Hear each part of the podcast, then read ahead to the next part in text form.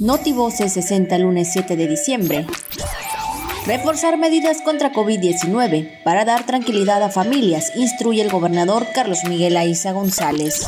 Personal médico y de enfermería de Campeche parten a la Ciudad de México para reforzar la atención médica hospitalaria COVID-19. Se llevó a cabo la segunda edición Compra y Vende Virtual Canastas Navideñas organizada por la SEDECO a través del INDEMIPYME.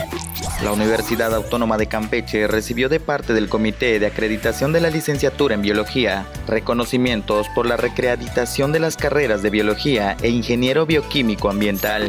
Con la finalidad de establecer mecanismos de colaboración y coordinación para realizar acciones en materia de transparencia, la COTEPEC firmó convenio con el Instituto Tecnológico de Estudios Superiores René Descartes.